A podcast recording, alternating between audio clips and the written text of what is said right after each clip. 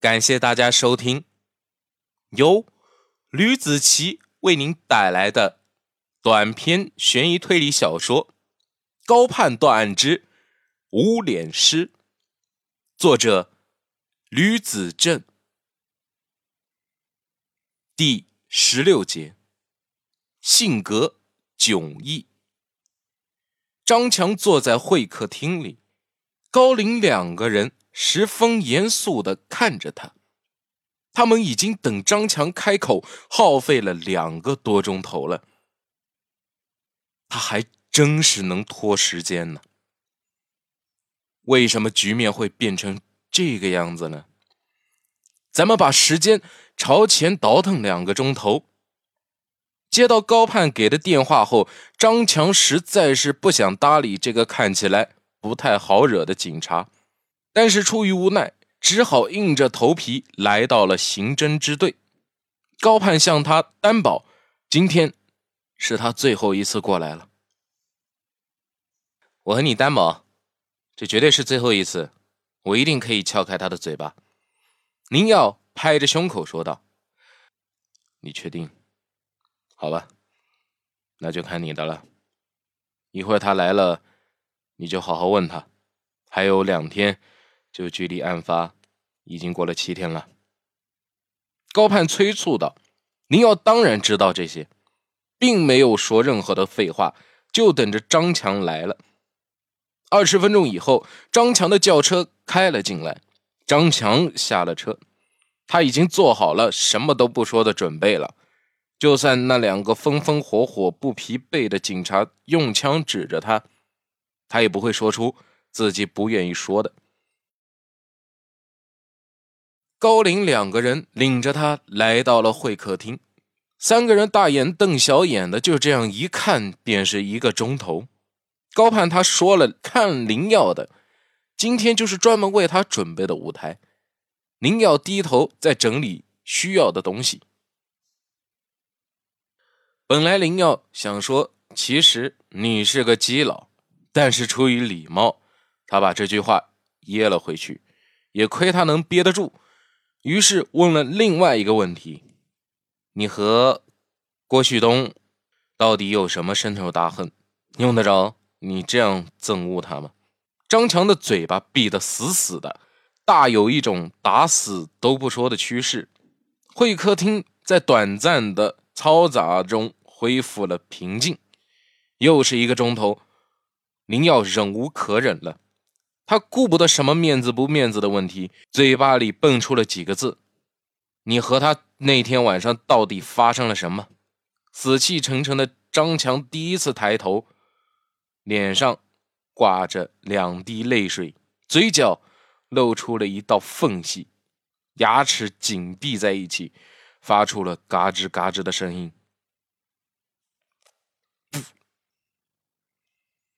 他吐出了一个字。又闭上嘴巴。好，有戏。您要不顾什么面子了，继续说道：“其实郭旭东是个不折不扣的同性恋。”此话一出，张强身子猛地一震，张开了通红的眼睛，十分愤怒的说道。他不是，他是我的朋友，我和他根本就没有过节，那天晚上只不过是个梦而已。他找到了，他想不到自己随口说出的话居然露出了马脚。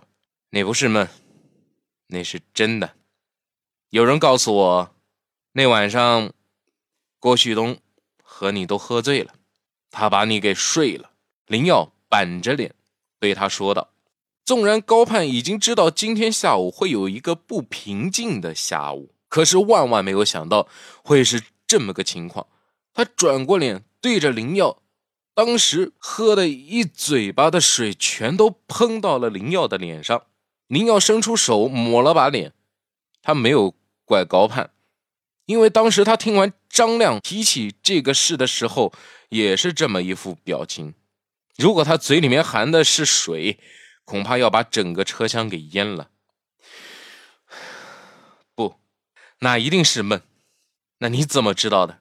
张强嘴角渗出血来，恐怕任何一个性取向正常的男人，遇到这种事情也会打碎了牙齿往肚子里咽。我听别人说的，你只需要把你所知道的告诉我就行了。宁耀花虽然说的很平静，但字字句句咄咄逼人。张强想跑，起身抓起了门把手，可是不论他怎么转，这个门把手就是丝毫不动。没用的，外面的人看着呢。宁耀走到了他的身边，伸出手拍了拍他的肩膀。这一碰不要紧，没想到张强的身子抖得那么厉害。求求你们了！别再问了，张强哭了，他一边哭一边大叫着，表情几乎接近了癫狂状态。难道你不想知道王琦是被谁杀的吗？林耀看着张强，不需要，我知道是谁，是郭旭东，是吧？张强说：“你别看我愣头愣脑的。”我比谁都清楚，昨天你们说的话，我全部都记在心里了。明摆着就是把矛头对准了旭东。那我问你，啊，你难道就不想知道郭旭东是怎么死的吗？他可是你的好朋友啊！您要把张亮那边得到的最后的王牌说了出来。此话一出，张强的情绪。顿时缓和下来。过了良久，他才回到那把还没有散去余温的椅子上，坐下来。你们说吧，我能说的全部会告诉你们的。但是，我希望你可以替我保守秘密。我不想带着这个污点。那好，还是刚才的问题，你和郭旭东。到底有着什么样的仇恨？高盼帮腔道：“ 就是林警官说的，唉，我被郭旭东给睡了，没想到他居然是个同性恋。”张强说：“在今年张强过生日的时候，他们几个朋友都喝的挺多的，他被郭旭东送去了宾馆。郭旭东酒量还算是可以。”并没有张强那么醉。就在这个时候，郭旭东心生歹意，因为对张强的爱意加上酒精对身体的刺激，他便在熟睡的张强身上施加了暴行。当张强从床上醒来后，发现自己手机有一个短信，上面写着：“对不起，我昨天晚上对你做了一些事情，希望你别恨我。”当时回了那条短信，表示我并不在意。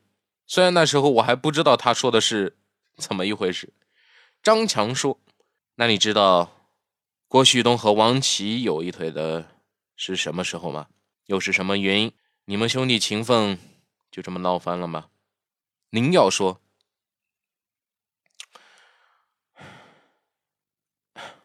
就是上个星期。其实。”具体是什么时候我也记不得了。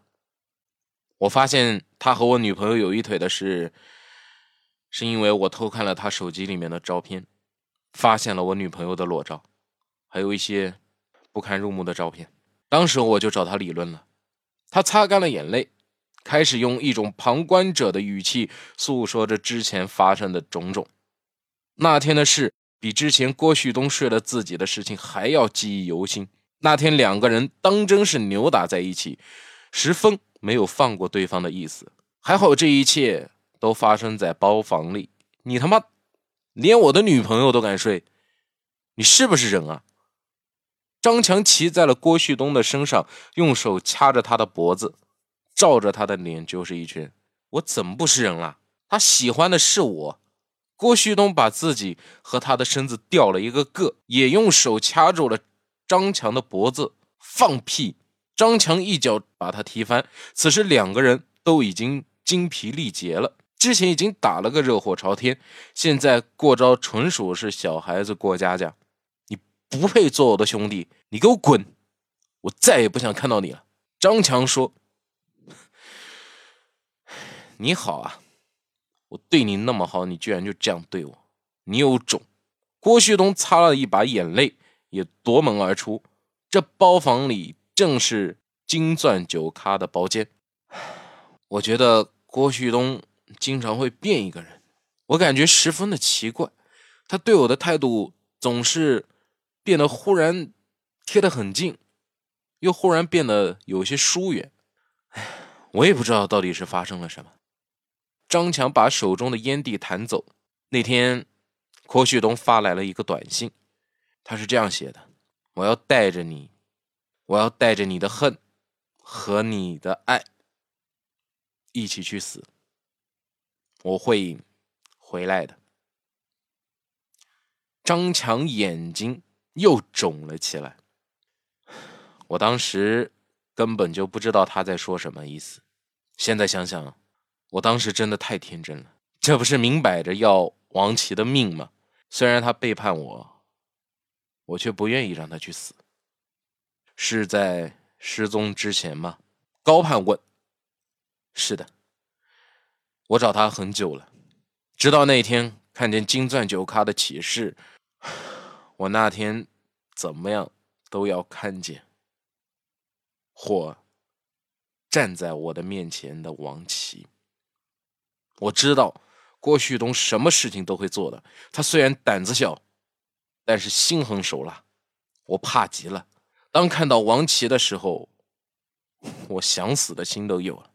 可是我最后冷静下来了，没有去死，想见到凶手再说。张强揉了一下红肿的眼睛。到最后，我还是没能打通他的电话，似乎他是故意躲着我的。你说他的性格经常出现反差，林耀一直对郭旭东与张强的态度上有一些想法，具体是什么？有时候他的话语语调什么的会和平时不一样，我也不知道为什么。当他语调要变得温柔的时候，对我态度是非常好的；可是当他语调十分高亢的时候，他对我的态度会一百八十度大转弯。张强说道：“虽然平时就是那种不冷不热的态度，可是我还是喜欢他那种少的态度。”张强挠着脑袋：“哎呀，我都说绕了，那你认为谁可能是凶手啊？”高盼问：“是不是他在道上的人呢？”张强说：“林耀咳嗽了一声。”张强，你先回去吧。高盼见林耀这样说话，便搭话。那电话里我也说了，就问你一些问题，现在该问的都问了，请你回去吧。张强如释重负，希望你们在侦破的时候电话通知我，让我心里好有个数。一定。高盼起身敲了三下门，郭有为开门，高盼点头，郭有为放心了。于是，剩下的两天的时间里，高林两个人都一起失踪了。更加诡异的是，没人知道他们的去向。不过，作为老战友的郭有为来说，这种事他都司通见惯了。很快将会有一场华丽的推理秀展现在大家的面前。好的。这就是我为您带来的第十六章节的内容，感谢大家的收听，期待我们的大结局。